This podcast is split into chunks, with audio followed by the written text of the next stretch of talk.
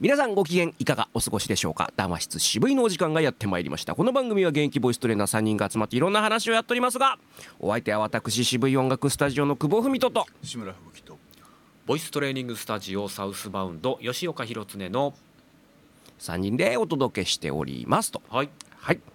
ということで、えー、11月に入りまして皆さんね、ん。秋をいかがお過ごしでしょうかという感じでね。ね今年はあれですね。あのなんか連休じゃなくてね飛び石な感じでしたね。11月頭はね。おー、うん。はいはいはい。3日。だからうちの、うん、娘が今日あ今日というかね今日あの 収録してるの4日なんですけど、はい。今日行ったら明日また学校休みっつって喜んで学校行きましたけどね。ああ飛び石の方うんがわかる。嬉しいですよね、なんか嬉しいよね、うん。うん、その方がいいですよ、本当リフレッシュできますよ、頑張れる。ね、うんもう全部そうすればいいすごい生産効率上がるんじゃないですか？月水金休みとかね。うんなね。そうそう僕だからそのバイトしてた時やっぱそのシフト制じゃないですかバイトって。だからやっぱあんまり連休にしたくなくて飛び石にしてましたね。3, あー。日い三日行って休んで2日行って休んでみたいな。でもなんか一応そういう案もあるんですよね。週休3日制っていうね。うんあの政府の。はいはいはい、うん、でまあ水曜日か、まあ、どっかを休みにして3日頑張ってふ、えー、ん？み2日頑張って2日休み。うんううん。ん、絶対その方がいいですよ、二日間うん土日休んで月火頑張って水曜日休んで金、うん。もう木金頑張って。俺結構いいアイデアですよね、うん。あまあ、いわゆるそのい AI とかがこう人間にとって仕事変わるんであればうん。そうするのもいいんでないですか、うん、そのなんていうかまあまあ戦後とは言いませんけどその三種の神器とかあったじゃないですか、洗濯機とか、はいはいはい、はい、あれって要はその主婦の方というかねもうの、うん。やっぱりその生活水準というかなんていうんですかこうクオリティライフっていうんですか、あのめちゃくちゃ上げたって言いますもんね、いやそうでしょうね。だから今食洗機とかもそうって言うじゃないですか今。うん、うんうんうん。だからやっぱりこうまあいいいい意味で AI に任せられるものっていうのは任せちゃってもっとこう、うん。もっとこういい意味でやっぱねこう時間に余裕があるってめちゃくちゃ幸せだと思うので。幸せだと思う。だ幸福追求型の社会ですよ、ねうん。いいんじゃないでしょうか。うん、そういうとこにならないとそのねボイストレーニングっていうのはこう基本的には成り立たない そうです職業であるのとも言えますわな。はい。うん。うん。まあ、全てにそうだね。だからまああの衣食住に関わらないところっていうのは全部そういったものがあるわけでございましてね、うん、ライブハウスもそうですしね、うん、どんどんそっちの方に世の中をシフトさせていっていただきたい。うん。うん。いや祝日はこうん。う日本めちゃくちゃ多いんですよね世界的に見て。こいやなんかこと最近なんか多い気がするんですよね。うめちゃくちゃあ多いまあ子供の頃うんシルバーウィークとかなかったじゃないですか。うんうんでまあそっかその休みを祝日を移動させてんだよね今ねハッ。ピーマンデーですね。そうそうそうそうそうそう。あのまあそういうふうにまあ経済対策の一環だと思うんですけど。からあのすまあ月曜日のお休みの3連休が増えたんですけど結局そういうずらしてもいい、ずらしてもいはいお休みっていうのがあのよ祝日っていうのが増えてるんですよね。だから、うんうんあの欧米みたいになんかこう1ヶ月2ヶ月ドカンとお休みするようなあれはシステムはないですけど、まあ、その分祝日っていうかあの公のお休みは多いっていうことらしいんですけどね。そうですねうん日本人は向かないでしょうねバケーションはね。だって働いてたいというか、うん、やっぱ価値うん。価値観が違いますからね労働に対する。なんか最近あのねあの缶コーヒーのボスの CM でありましたけども、うん。中島みゆきさんがこう女神様の役でねおあの働くのやめっていう CM 知りません？あ働くのやめって、はい。そう。ででみんなが働こうとするとあの体が電気がバリバリバリで走って走って働けないっていう、うん、で CM で。最で結局まあみんなそう。最新あの最終的にはこう働いて缶コーヒーを飲むっていうそういう CM が。ああれはまあなかなかあの、うん、いいとこついてんなっていう感じはしますよね。な実際あの何ですか？えーあれお金くれるやつベーシックインカムだ。はい。ベーシックインカムのまあその社会実験されてるあの町なんかでもですね、まあ、日本でもどっかやってたかな。でアメリカの方でもやってたんですけども結局じゃあそのベーシックインカムを導入したところで人は働かないのかっていうとやっぱみんな普通に働くんだって。うん、より働くそうですよ。うん。うん。ほっといても、うん。なのであじゃあこれだったらっていう話もちょっとちらほらあったりするんですね。あのベーシックインカムの話ってのはなかなかあの、まあ、今社会保障費があの4割占める中、なかなかどうすんのっていうところももちろんあるんですけど、まあ、あのベーシックインカムが実現するとあの、うん案外ですねあのちょっと社会主義的じゃないかって言われそうなところですけど僕逆ちょっと逆だと思ってるんですよ。うんうんうん、だって自助ですもんあ自己責任じゃないですか完全に。はいはいはいはい、うんもう完全に。ああのアメリカとかうん。欧米がだってまずこれですよね、完全に。だから小さい政府を目指してて、あの日本も意外に今小さい政府なんですよね。あの結構社会保障とか充実してなんかこういろいろ社会ねゴルバチョフさんが言ったあの世界で一番成功した社会主義だとかって言ってますけど結構その数字的に見てみると日本は意外に小さい政府だったっていうところで、うーんうんまああの僕はそれいいと思うんですけどね。まず自分でやれることは自分でやってっていう、あのところで。ね、うん。うん。だからベーシックインカムを導入するとなんかちょっと社会主義的な共産主義的なみたいなイメージが湧きそうですけど、うんうん意外にそうじゃなかったっていう。だからまあ。意外にそうじゃないのとやっぱり格差はすごいことなんでしょうね。なるでしょうね。それはね。それもらってもうオラオラ働かねえよっていうあの酒焼けしたおじさんとあのそれをもらいながらちゃんと働いて豊かな暮らしをする人と。うん。だから日本ははまああるだろうな。最終的にその生活保護というセーフティーネットがあって、えーうん。まあ、今でもそれなりにちょっといろいろ問題はあるとは思うんですけどだからうん。ベーシックインカムっていうのがあまり日本には合わないような気はするんですよね。もうすぐ導入っていううん。国民性的にもちょっと難しいのかもしれないですよね。いやそれはね多分ねまだまだ2 3 0年先の話で、うん、それこそもう自分らの娘息子が大きくなった時にあのよりリアルな議論になっていくぐらいなんじゃないですか。少なくとも今のねあの高齢者たちはもう今の制度のまま朽ちていくでしょうし僕らも含めて、うん年金、まあ、それまでにその、うん、まずあれですね自動運転レベル4が今度ねあ来年から？えー実施されるという。来年からかね、うん、そうだからそこがそういったところで少しずつこう人間の生活が置き換わっていくという。まあただそのどねあの長距離トラックも、まあ、人間が乗らないっつうわけにもいかないでしょうから、うん。まあ最初は乗ってね運転させてっていう感じでしょうし。あのそのニュースを僕もちょっと耳で聞いただけなので詳しくはちょっとあれなんですけど、あのまあ、警察の許可がいるとかっていう話は聞きましたけど、はいはいはい。あのえー、と技術的な面で言うとあのレベル4ってもう本当に人が乗らなくてあの本当にこううん。車が勝手に走ってる状態なんですよね。でいわゆるアスファルトの上、道路の上であればそのあの白いラインが引いてある、あのうんうんうんところであればもうどこでも行けるっていうのがレベル4でスマホでもちろん呼び出せたりもしますしと。でレベルうんうん5になるとナイトライダーになってるんですよね。あのこう道なき道も行くみたいな。はいはいはいはいはい。ですから技術的にはレベル4すごいなとは思ってるんですけど、実際もうちょっとあれでしょうね。ちゃんと人が乗ってなきゃダメとかっていうそのダメだしまずだからインフラがまず対応してないじゃないですか、うんうんうん。信号機だったりとか、横断歩道だったりとかまあ技術的にはできるのかもしれないけどまだじゃあそこで何か起こった時にどこに責任を問いますかってなった時にまあやっぱそこはまだ難しいと思うんですよね。だからそれこそその自動運転対応の交差点だったりとか、はいはい。そういったとこが多分ラウンドアバウトになるんじゃないですかね。うん、だそうなるといやまだまだ先10年は難しいよねって話でね、うん、だからそうなるとやっぱ本当に自分らのもう本当子供の僕らが引退した頃にああ本当にやっちゃい日産ってやっとここここでだよねみたいな感じだよね。今レベル3が実装されてるじゃないですか。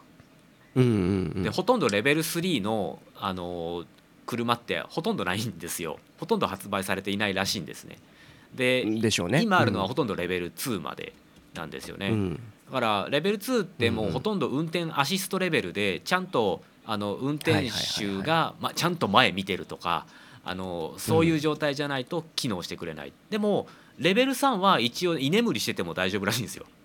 高速道路に限るんですけどね。はいはいはい、うん。だからレベル3なんでほとんど意味がないっていうところでほとんどの世界のメーカーが実装してなくて、ただホンダが作ったんですよね、ホンダが作って一応売ってはいるらしいんですけどレベル3はなんかあんまり意味がない。だからレベル4になったらいわゆる一般行動でもあのまあ結局法的に責任が車にある状態っていうかまあメーカーというか、うんううん。ん、だどこまでどこまでがその来年の春から、うんううんん、なんだろうっていうところちょっと気になっててちょっとニュースを終えてなかったんですけど。まあただだからそこ、まあ、僕の僕の夢としてはですねあの今私私免許持ってないんですけども、あはいはいはい。えーもうおじいちゃんになった時にレベル5のうん。車でうん。全国を旅する、うん。ね。うん。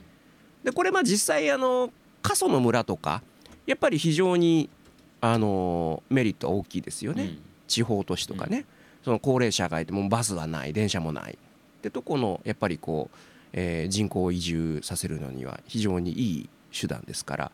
まあおそらく結構血眼になってやっていくんじゃないですか？国も。国土交通省か。そうですね。なんかうちの田舎、うん。あの母親が今一人暮らしなんですけどあの、うん、自動運転バスが走ってるんですよ。街に。お人が乗ってないんですよ、乗ってないの？うん。すごいねそれは。はい。ゆりかもめみたいな感じですねゆりかもめでもちょっと時々心配な時ありますからね。レールの上走ってるし大丈夫なはずなんだけどまあ多分ねあのセンターで全部コントロールされてるはずなんだけどあれ大丈夫かなとかね思ったりとかする時ありますけど。まあ確かに。最終的にはその人のやっぱり人が乗ってる乗ってないってちょちょっとこうあ、ねそうそうそうそう。あると思んですけど。だから当面だからもう本当おじいちゃんになるまではあのもうポーズだけでも人乗ってるっていうことは多分あると思うんですよね。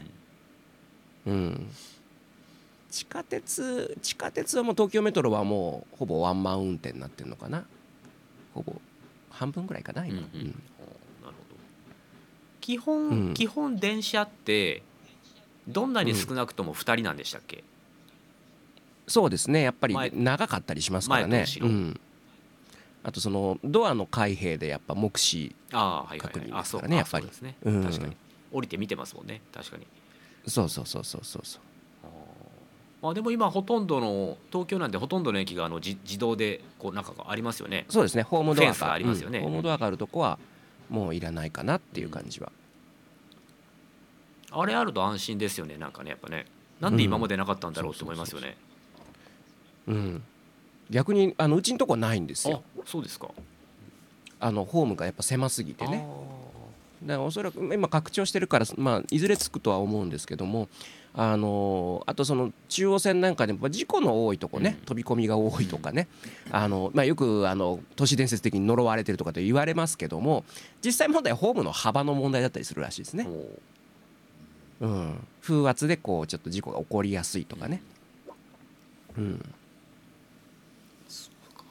まあでもレベル4はあの本当にまあ来年実装されてレベル4の車が発売されたらもうすぐ買いたいですね。もう もううちのうちの嫁さんがギリギリ運転できるんですけどはいはい、あはい、のもうもうもうほん基本もう運転したくないんですよ。だからもう本当に決められたルート以外は行きたくない、あのコンビニ寄ってって言ったらはいはいはいはい。コンビニに入ることすら拒否するんですよ、まあ、あと駐車とかね、もう楽なんでしょうね、おそらく、うん俺あれなのやれる自信ないもん。絶対できないと思うもん 重列重駐車とか。まあそれはあのバーンって それはもうあの皆さんあのこう自動車学校でこう訓練しますんでね。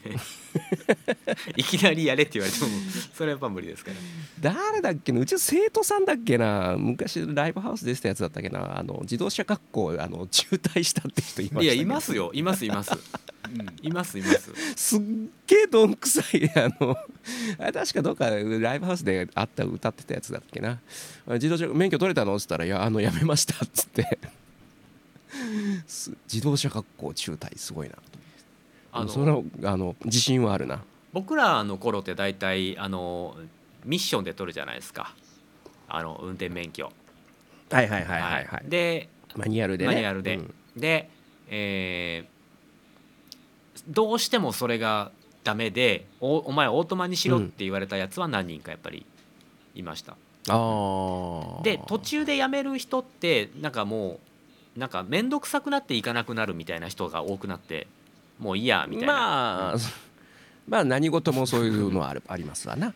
何事も最後の最後のギリギリまで行って辞めたとかっていう人聞くとなんかもう正気かよって思っちゃいますよね。お金持ちだなと思いますね、うんうんまあ、自分のお金じゃないからそういうことできるんだろうなとか思いますけど。ああなるほどね、うん。まあ都都内にいればまあ必要性は比較的少ないですけどもないと生活できないとこに住んでる方々の方がまあ日本中大半じゃないですか。そうですね、うん。まあ、タクシーって言ってもやっぱりバカにならないですからねタクシー代金も。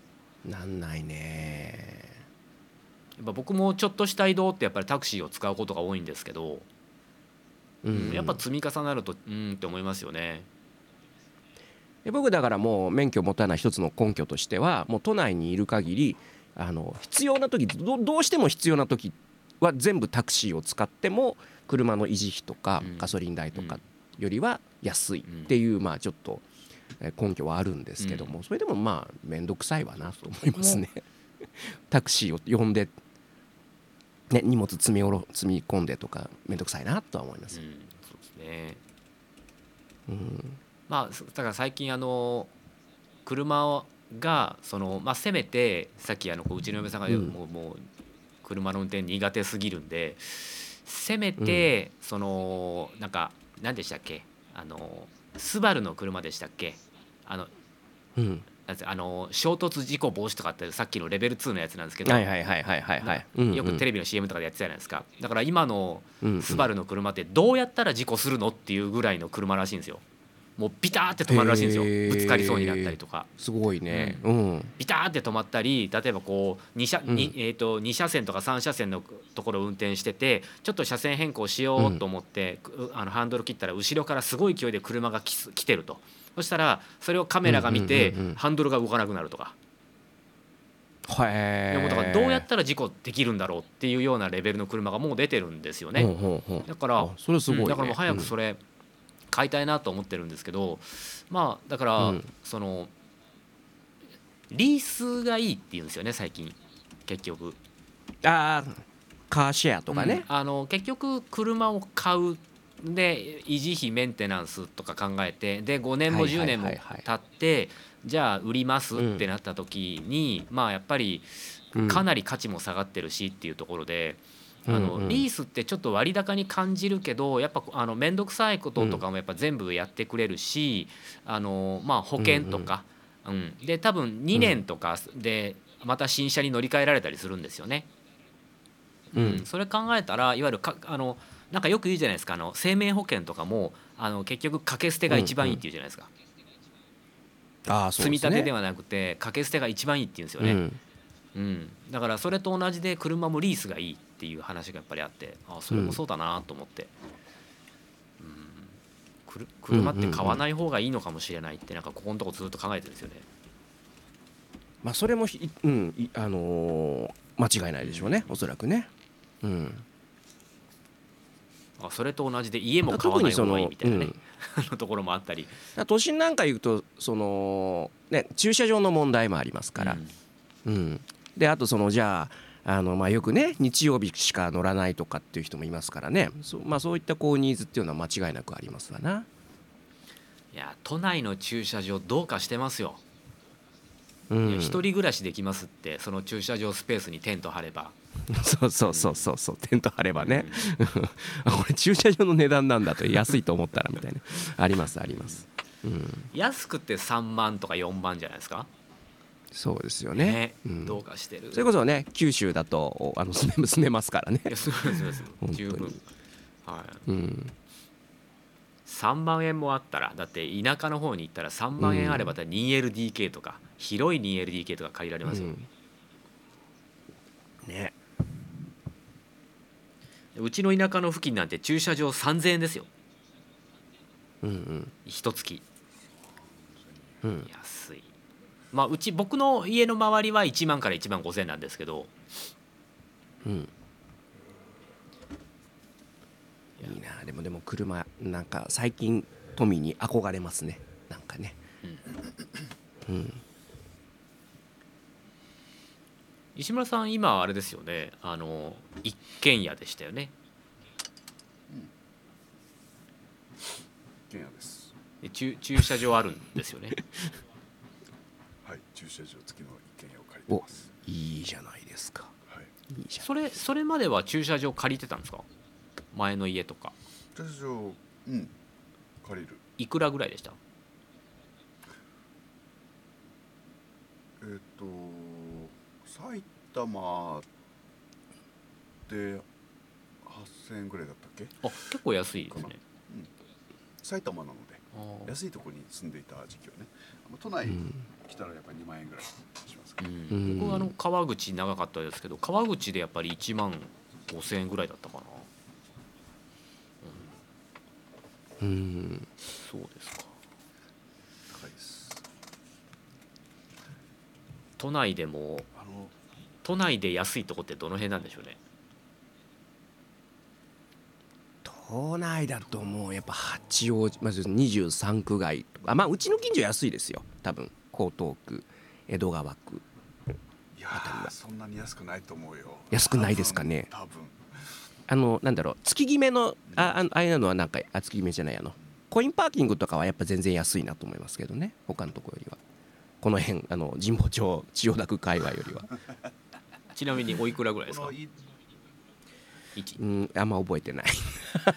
この辺 使わないから。今飯田橋この辺3万じゃ借りられないですよね。うん。でしょうねやっぱね。それこそテントを花って住むぐらいの。ね。住んじゃう。うん。なんかもう本当駐車場のスペースに防音室置いたら教室になるじゃないですかはい。プレハブ建てたいですよね。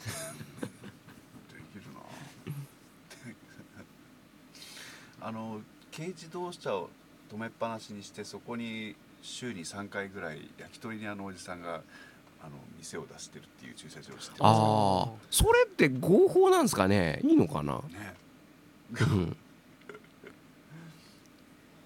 僕の知り合いであの飲食店やってる友達にそれやれっつったんですけど、うん。あの ややったらいいじゃんっつったんだけどなんかいろいろ面倒くさいらしいですよ。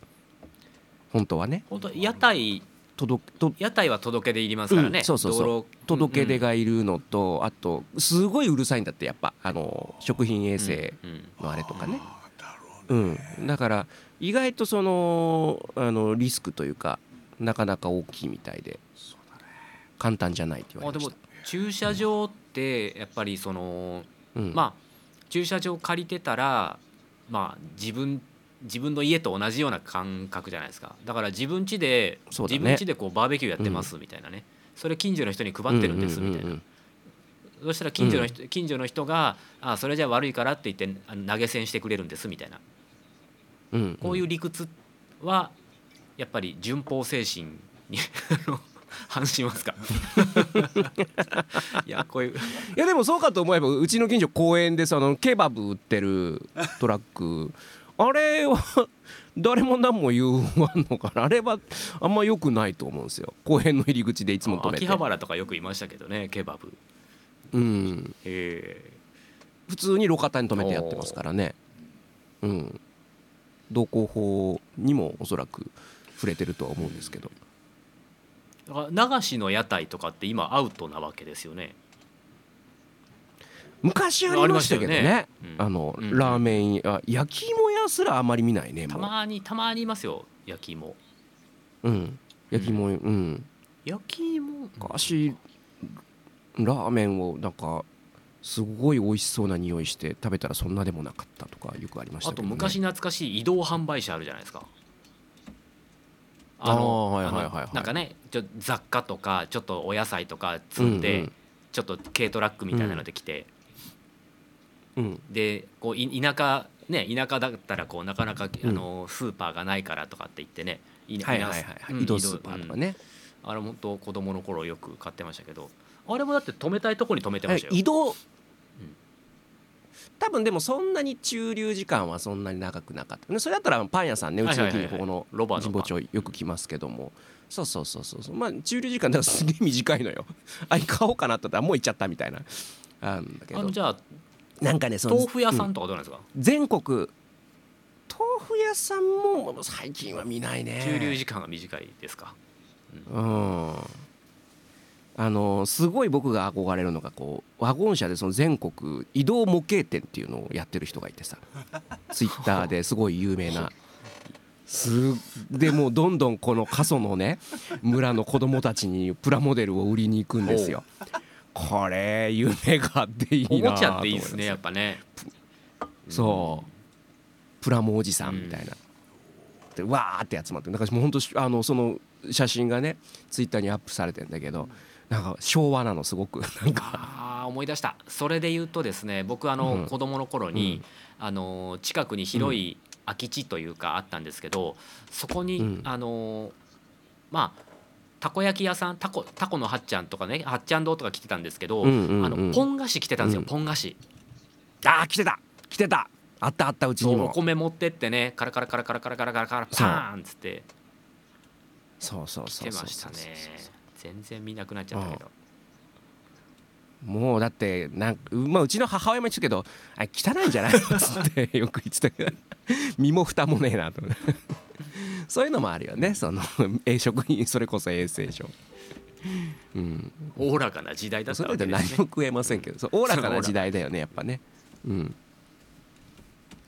そうだろうな、うん、焼き芋ですらやっぱ汚いっていう人いるかもしれないなとは思いますよ。あそれ言ったらね、うん。本当もうどうしようもない。どうしようもないよね。うん。そうですね。うん。そうだな。だからまあ本当まあ話もって、まあ、じいさんになった時にそのねもうカゴカゴ屋さんのカゴだよね。あの江戸時代のね、それでもうどこでも連れてってもらうっていうのは夢ですな。これ本当あのさっきうちのね田舎の母親の話しましたけど、もう本当に家の前で泊まってくれたりするわけですよね、もうバス停に行くとかじゃなくて、はいはいはい、あの呼んだら家の前まで来てくれて降りたいとこで降ろしてくれるっていう、うん。いやもうやっぱね老人だらけの街になるとこういうサービスになってくるんだなと思って、余計足腰悪くなるんですよ。正直言うと。もう僕そう思うんですけどね。まあそれはあるでしょうね。余計足腰悪くなってうん。余計病院代増えるんですよ。いや本当ですって。これはだから甘やかしちゃダメなんですって。こうもう政府の、うん政府の陰謀ですよ。もう全部いろんなとこで稼ぐための。だから結局あのそういったちょっと不便であるうんところの人の方が健康的なんですよね。よく歩くし。はいはいはいはい。け結果そうなんですよ。うん。甘やかされてんなーっていう感じはありますね。だからうん。本当にそれが必要な人だったら車椅子の方であったりとかね。うん。まあうん。うん、うんうん。あのいいでしょうけど、うん。まあ、ちょっと頑張って歩こうよみたいなね感じはちょっとありますよ。まあね。うん。だから甘やかすやつは敵ですよ。座右の銘ですよもう。甘やかすやつは敵。まあそうですな。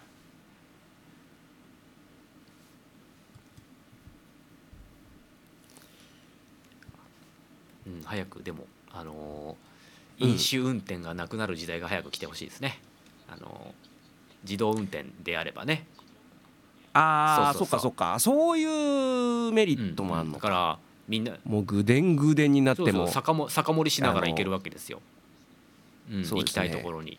あーいいね。お座敷列車みたいそな自分用お座敷列車みたいなのができるわうんけ、いいですなで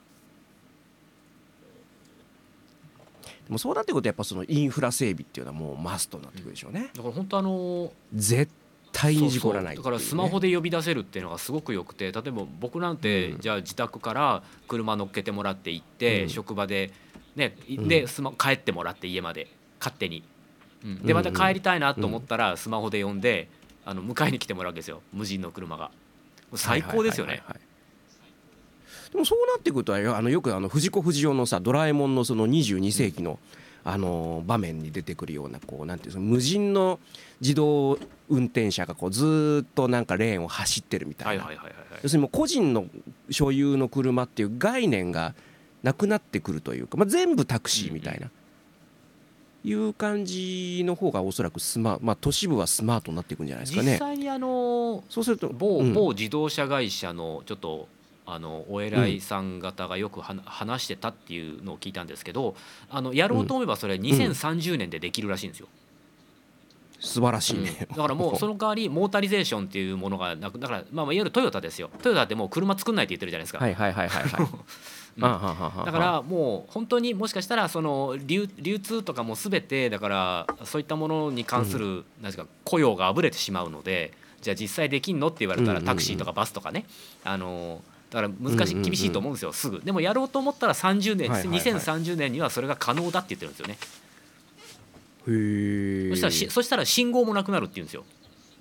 しんね。必要がなくなる。信号の必要がなくなる。うん。ないですよね。うんうんうん。だから警察も楽になると。個人所有、うん、個人所有個人運転っていう概念がなくなってくれば、うん。だからあのく車運転したい人ははサーキットでどうぞってなるんですよ。スポーツになってくると、うん。そうだよね。だからそう運転することが楽しいっていうね、違う付加価値というか、うん、でもいずれは多分そうなるんじゃないかな。効率を考えるとね,、まあね。まあ、と田舎は分かんないですけどね、と都市部はやっぱり、うん、まあ、そうすると格段に事故は減ると思いますしそうですよ。ああそうあれ何？あのトヨタの実験都市とかそういうことやってないのやってんじゃないですかね。やってるよね、いややっててほしいよね、うん。そのそう まずやっててほしいよね、だからあのコンセプトのイラストとかコンセプトカーとかなんかあったんですけどあの靴,、うん。靴だけを乗せた車が街を巡回してるんですよ。ででまあスマホで呼び出せたりもするし見かけたらちょっと止まってっつって、靴を買ってとかね、うん。なんかそういう、うだからこうく靴だけのセレクトショップが走ってるとかそのスーツのセレクトショップが走ってるとかもちろん食品のセレクトショップが走ってるとか。リアルアマゾンみたいなもん。そうですね。ね。だからそういうコンセプトのイラストをなんか見ましたね。こういうこういう街がはあ。みたいな。発想がすごいな、それは。だからもうそのトヨタはもう車を作るんじゃなくてそういったうん。まあモータリゼーションというかなんていうかこうもうトータルプロデュースというか。うん。そうですよね。環境ですよね、う運輸に関する環境づくりというところですよね。なんかこううん。ねここはなかなか未来面白いな。もうちょっと例えばあの人類がこうやってコンピューターを手に入れた時のように、これ異常な進化じゃないですか、うんうん。あのいや異常なんですよ。ね、まああのうん。ね、地球外生命体のテクノロジーがっていう話はありますけれどもうちょっとなんかその辺地球外生命体の方たちの協力を仰いであの爆発的な進化をこの20年ぐらいでやってほしいですだから死ぬ前になんかもそうね宇宙人のう力死ねぬ死ぬ前になんかもうでもコンピューター宇宙人じゃねえかなって思う時々思いますよね。うん。だって歴史から見たら明らかに異常ですよ。すねだってうちのちょっと前に亡くなったおじいちゃんあのタクシー運転手だったんですよ。で結構もう90近くうんきゅきゅ90ぐらいで亡くなったんですけど80ぐらいまで運転してたんですよ、はい個人タクシー。で、まあ、もちろん個人タクシーやる前はタクシー会社に行ってタクシー会社にいる前何やってたの？おじいちゃんって聞いたらあの馬引いてたっつって、馬に馬に人乗せて引いてたってええっつって。でもそんなもんなんだよね。その戦時中戦時中戦後すぐかな？戦後すぐぐらい、まあ、おじいちゃんが若い頃まだ10代か20代前半ぐらいの頃はそんな感じだったらしいんだよね。それがこの何ですかもう今やこうどんちゃん騒ぎしながらこう乗れるかもしれないとかねそういうことなど明らかなすごい人類の進化ですよね。うんす、ごいですねすごいですよ。当もうちょっとそうだから。もうなんかもう一押しな気がするんですよ。だから本当この10年、うん。20年で爆発的な何かそして何かを失うかもしれませんけど、うん。もういいやっつって、うん、そうですね。うん。なんか死ぬ前になんかもうえーっていう体験をしてみたいですね。うん、してみたいね、あれ行ってみたくないですか？あのあれドバイだっけ？サウジアラビアだっけ？あのラインっていう都市を実験都市を作ってるのドバイじゃないですかね。ドバイドバイだっけあれは。はい。あの間違ってたらすみません、はい。そう全長何キロのあの人口の都市だよね、うんうんでこう全もう街街全体が高層ビルみたいな、高層ビルっていうそういうこと。をもう多 SF だよねあ分そうい完全にとドバイだと思いますね、うんうん、ドバイでしょうね。うん。でも世界最高のタワーがあるあるわけじゃないですかもうすでに。そうそうえそうそう。あれどどれぐらいでしたっけ高さ、うん1キロとかですか？すんごい高い。じ。1キロっつったらマクロスと一緒ですよ。そうなんだ。そうそ地震がないんでしたっけ？あの辺って。中東って。うなのかな？あんまりドバイってどういうとこなんだろうっていうそのねオイルマネーでやってんのかなぐらいしか分かんない中東はかなりあの日本人がおそらく一番ハテナマークじゃないですか。アラブとかアラブ諸国とか。全然。そう。だから本当うん。僕もなんかいろいろ本読んでてうわなんかわけわかんねえなって思いますもんね。うん。もうドロドロドロでめちゃくちゃですよあのあの辺。ね。いやだからそういうこうリスクはないのかなとかあのねよくわかんないけど当選した国会議員がずっとドバイにいたりしますけども、何がいいんだろうな。何がいいんだろうなと思っちゃう金持ちみんなな集まりますからね、うん。あそこね、ねうん。そうだなそういうこう、うん、SF のような世の中を見てみたい気はしますね。うん、あまあ大体 SF のあのお約束で言うと大体滅亡するんですけど その後。猿の惑星みたいなことになるわけですけども、うん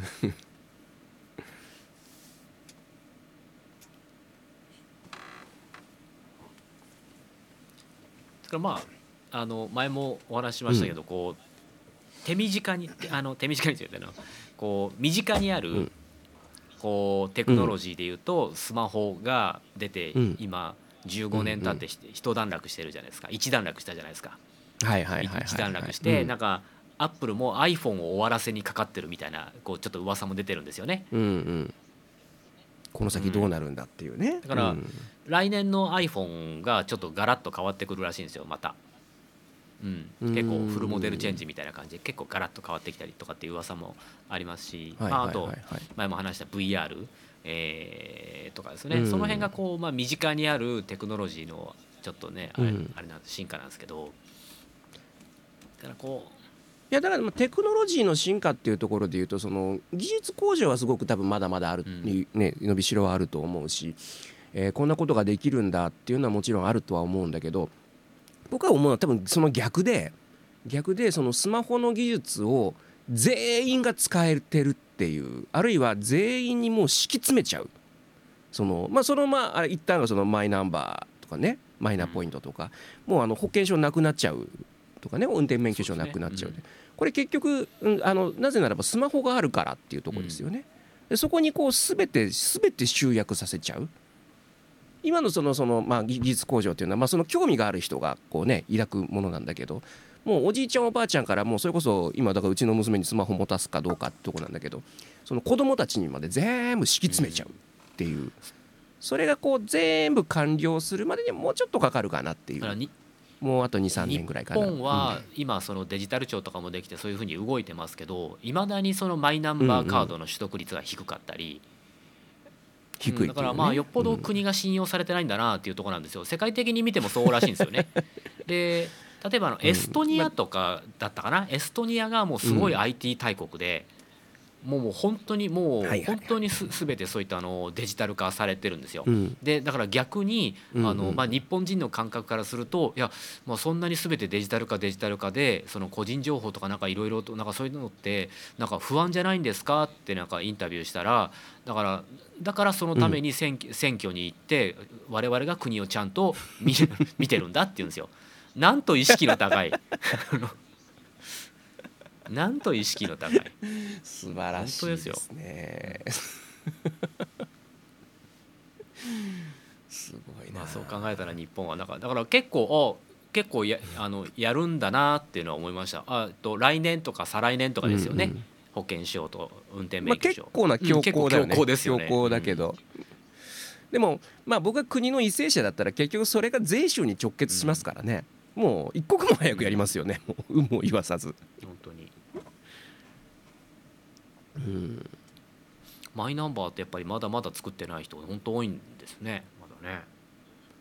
いやまあ多いでしょう、面倒くさいっちゃ面倒くさいですけど。怒ってる人いますね。怒ってる人ね、うん。うん。まあただねマイナンバーのあのシステムもね毎度毎度 まあこれやらせたくないんじゃないのっていうぐらい面倒くさいですけどね。本もう意地悪だもん。何あのなんかなんとか番号となんとか番号あのパスワードが2種類あって間違えたらあの逆襲行かなきゃいけないんですよ。何回言ったかも、うん。当なんかその辺がちょっとなんかなーってなんでしょうね。そうなんだよね。なんかセンスないっすよね、もう毎セいンスがない。や本当にもう e-tax もやりたくないなら最初からやめてと思うもん。毎毎年あの年度末に。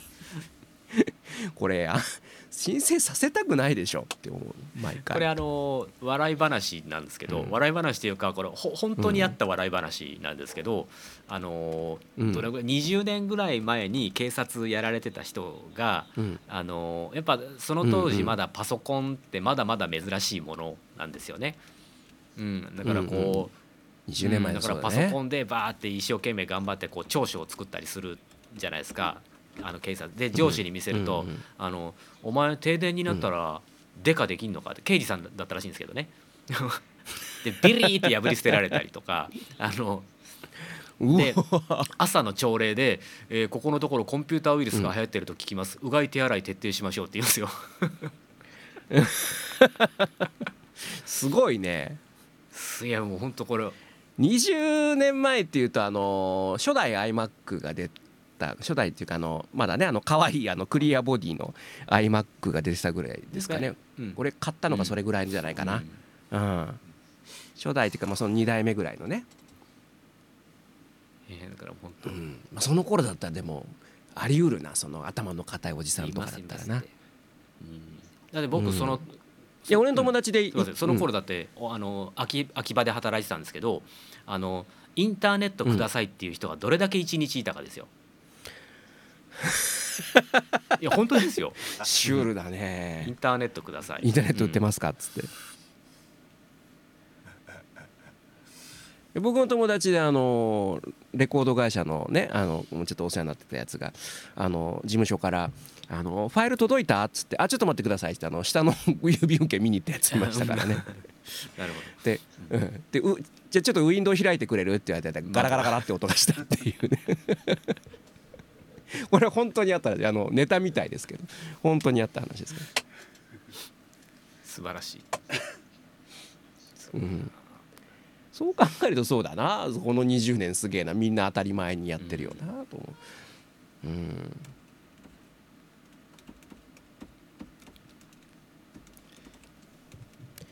まあ日本はどうしてもその切り替えが遅いですよね。いろいろなかなか。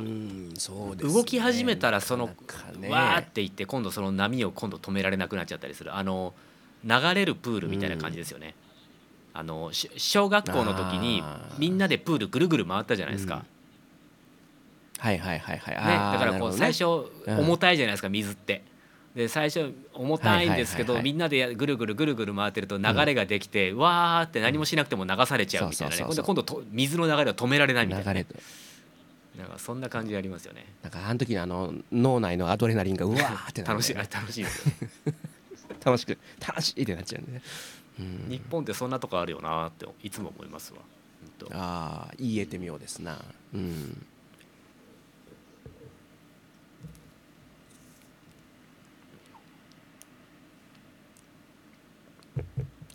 えー、何の話だっけ？ね最初のなんだそう毎度毎度この番組でよくねこの時間に大体よくあることで漂漂流してますから。何の話だっけ？いつも漂流してますよ。漂流番組。そうそうそう。そのそれを楽しんでいただきたい、うん、楽しんでいただきたいなと思うんですけどもね、どこにたどり着くのかってところですけどね、うん。はい。そう。えー締め方がわからない。締め方がわからないですね。もうそんな時間ですか。うんそうですね。もう大体結構喋りましたよ。はい。ということで今日も今回もお届けしてまいりましたけども。